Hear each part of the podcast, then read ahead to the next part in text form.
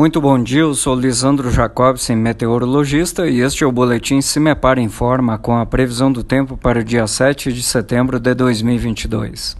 Neste feriado, a tendência é de termos ainda chuva em grande parte do estado do Paraná, sobretudo na metade sul paranaense. Mas mesmo nas áreas mais ao norte, também há expectativa de algumas chuvas localizadas ao longo do dia.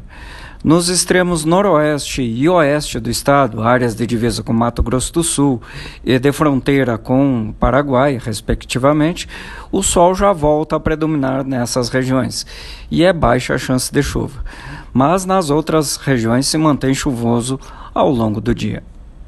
As temperaturas mínimas estão previstas para o centro-sul paranaense entre 10 e 11 graus nos termômetros. E as temperaturas mais altas estão previstas para o extremo noroeste do estado, em Querência do Norte chegando aos 29 graus.